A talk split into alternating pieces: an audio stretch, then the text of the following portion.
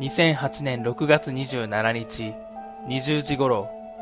橋本清勝さんは勤務先の川北町にある印刷工場を退社。自宅は金沢市久安2丁目にあるアパート2階で、開花にはレストランの店舗が入っていた。午後8時30分頃から深夜にかけて、このレストランの複数の客が会場からの大きな物音を聞いている。2日後の6月29日、18時20分頃、アパートで橋本さんが頭から血を流した状態で亡くなっているのが発見される。発見したのは橋本さんの交際女性で、数日前から連絡が取れなくなっていることを心配してアパートに訪れていた。アパートのドアは施錠されていたが、鍵は玄関付近で見つかったため、犯人が施錠した後、郵便受けから部屋の中に鍵を投げ入れたとみられている。ここからは現場の状況を細かく説明するため、現場の間取りと合わせて箇条書きしていきます。橋本さんは玄関入ってすぐの台所に倒れていたが、その奥にあるリビングの床にも血痕があった。台所を中心に床や壁などに大量の血痕が見つかったが、部屋の外の廊下や階段には血痕はなかった。被害者は鈍器によって後頭部を中心に数箇所殴られていたが、顔には殴打の跡はなかった。両腕に防御した際にできたとみられる傷があった。服を着ておらず、下着だけ着用している状態だった。死因は脳挫傷で、被害者の血痕が付着していたことから、室内にあったフライパンが凶器と考えられる。このフライパンの取っ手部分から手袋をして握った跡が検出されている。部屋からは携帯電話が見つかっておらず、犯人が証拠隠滅のため持ち去った疑いがある。土足の形跡はなく、犯人は靴を脱いで部屋に上がったと考えられる。室内には物色された跡がないことも合わせて考えると、顔見知りによる犯行の可能性が高い。交友関係が広く、室内からは男女数十人分の毛髪や指紋が採取された。橋本さんは2016年12月から殺害現場となったアパートに入居し、一人暮らしをしていた。美容師を志して金沢市内の専門学校を卒業し、2007年4月まで金沢市の美容室で働いていた。2007年10月からは川北町の印刷工場に勤めており、勤務態度は真面目で、2008年4月には派遣社員から契約社員になっている。ネットワークビジネスに参加していたという情報がある。週に1回のペースで加賀市にある実家に帰っており、事件前日の26日も両親と食事をしていた。その際母親が28日の土曜日に帰ってこられないかと聞いたところ、橋本さんは仕事があるからと答えている。短いですが、以上が事件概要になります。事件後に両親が情報を求めるホームページを立ち上げており、親子仲が良かったことが伺えます。それだけに、なんとか事件を解決してほしい。犯人を捕まえてほしいという気持ちが強いです。ホームページに関しては概要欄に記載しておきますので、何か情報がありましたら、そちらの方へお願いします。橋本さんはネットワークビジネスをやっていたという話があり、そこから恨みを買った可能性と、数多くの友人や交際相手、これらの人物の誰かによる犯行の可能性が考えられます。今回は先に結論を述べますが、この事件の犯人は女性の可能性が高いと思います。ここからは現場に残された証拠の矛盾点と遺体の状況からなぜ犯人が女性だと思うのかを解説していきます。凶器のフライパンの矛盾点。凶器は部屋にあったフライパンを使用していることから、計画的ではない、とっさの犯行の線が伺えます。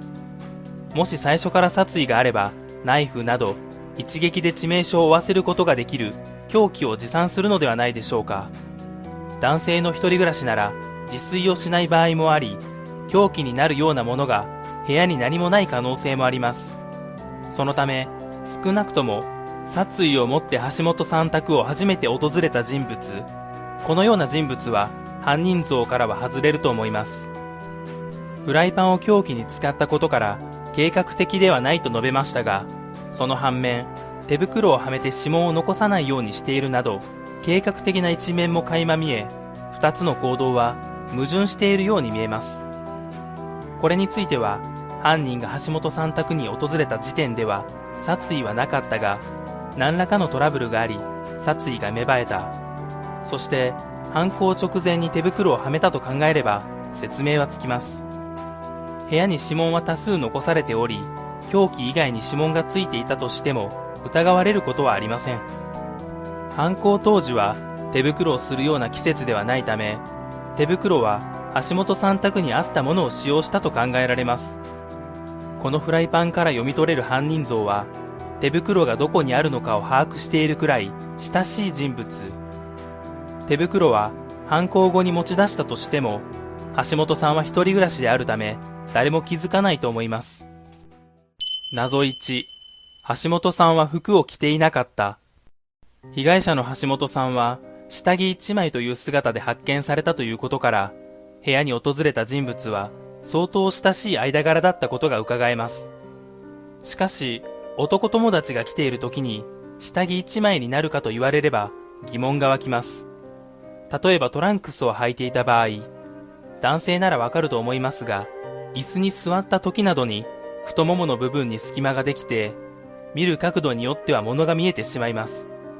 男友達には通常見られたくないものでしょうし見せてしまっても悪いと思うはずです。大抵の人ならいくら暑くてもトランクスの上から捨ててこなどを履くと思います。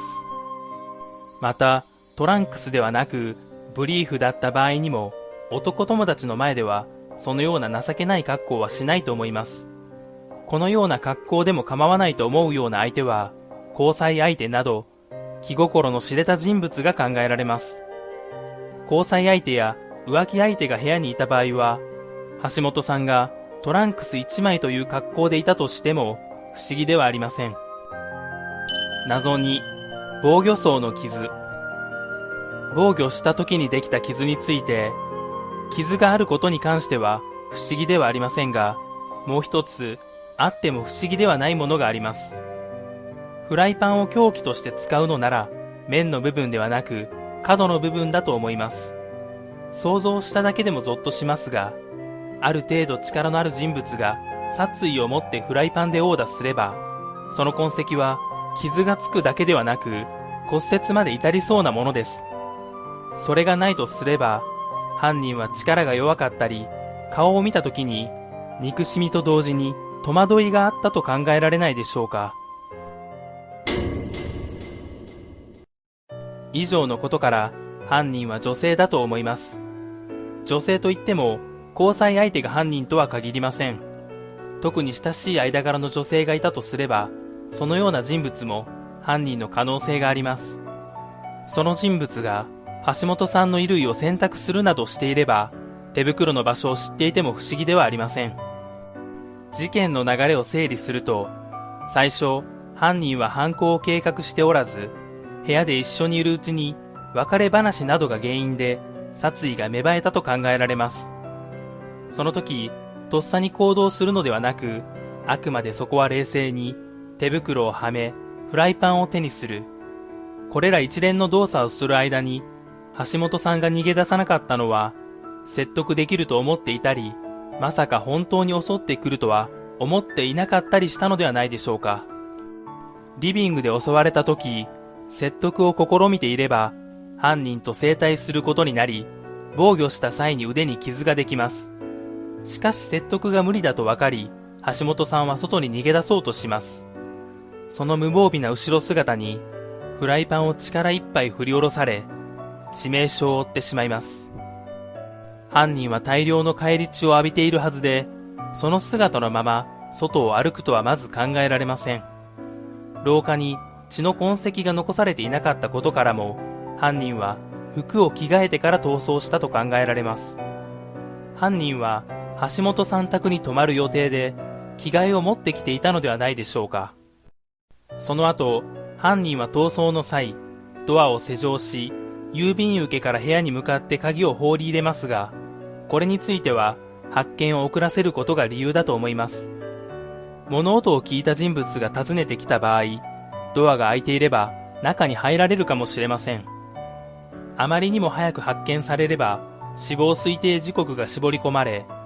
もし自分が捜査対象になった際にアリバイがない人物が自分だけということになりかねません。唯一事件現場からは橋本さんの携帯電話がなくなっていますが、犯人が浮気相手だとすれば、やりとりが残っている携帯電話を持ち去る理由になります。橋本さんが26日に両親と会った際、両親から28日にも帰ってこれないかと言われている点、これについて疑問を持つ方がおられるかもしれません。なぜ会ったばかりなのに2日後に帰ってきて欲しかったのか、一見、息子に何か異変を感じたかのようにも受け取れますが、誰かの誕生日を祝うためだったり、めったに会えない親戚などが訪ねてきたり、などの理由が考えられます。意外とこういうところで違和感を持ったりする方もいらっしゃると思うので、念のため、私も最初はこの部分が引っかかりましたが、単純に考えれば、このような理由だったのかもしれません。以上が考察になります。事件当日に現場で目撃された人物の似顔絵が今年6月に公開されましたが、なぜ14年経ったこのタイミングなのかと思うと同時に、この似顔絵を以前にどこかで見たような気がしています。以前にどこかで公開されていたのか、それとも友人が描いた落書きに似ているのか、それともデジャブなのか、もし似顔絵について何か知っていたり、同じように感じた方がいれば、ぜひ教えていただければ幸いです。ここまでご視聴いただきありがとうございます。最後に、高評価、チャンネル登録、コメントの3点をよろしくお願いします。それでは、次の動画でお会いしましょう。